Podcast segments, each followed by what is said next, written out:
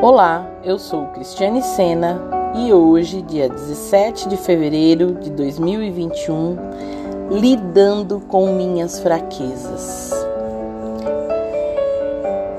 Eu queria orar antes, né, pedindo ao Senhor que fale conosco nesse dia em especial. Amém? Pai, em nome de Jesus, quero entregar as nossas vidas a Ti, Senhor que todos os nossos pensamentos neste momento sejam cativos a Ti, Pai. Que nenhuma distração venha nos roubar, Pai, aquilo que o Senhor tem para falar com cada um de nós neste momento, Pai. Queremos experimentar a tua boa, agradável e perfeita vontade todos os dias das nossas vidas, Pai. Fala conosco, Pai, em nome de Jesus. Amém.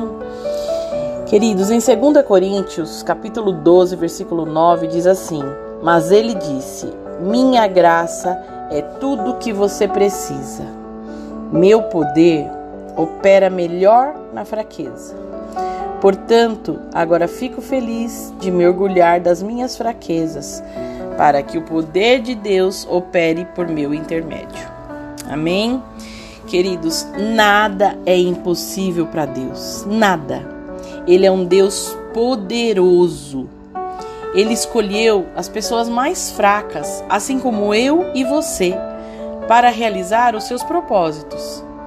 Ele planejou as nossas fraquezas para que eu e você pudesse sermos cheios do seu poder. Portanto, não tema as nossas limitações e nem compare as exigências do dia com o tamanho da nossa força. A exigência do Senhor é que eu e você permaneçamos conectados nele, confiante em todos os ilimitados recursos que ele tem. Quando nós enfrentamos situações inesperadas, não precisamos entrar em pânico. Nós devemos lembrar de quem de quem está ao nosso lado. Devemos conversar com Ele e ouvi-lo quando Ele falar conosco durante cada desafio. Ele não é um Deus negligente, querido. Quando Ele permite dificuldades surgirem em nossas vidas, Ele nos dá todas as condições para que nós enfrentemos.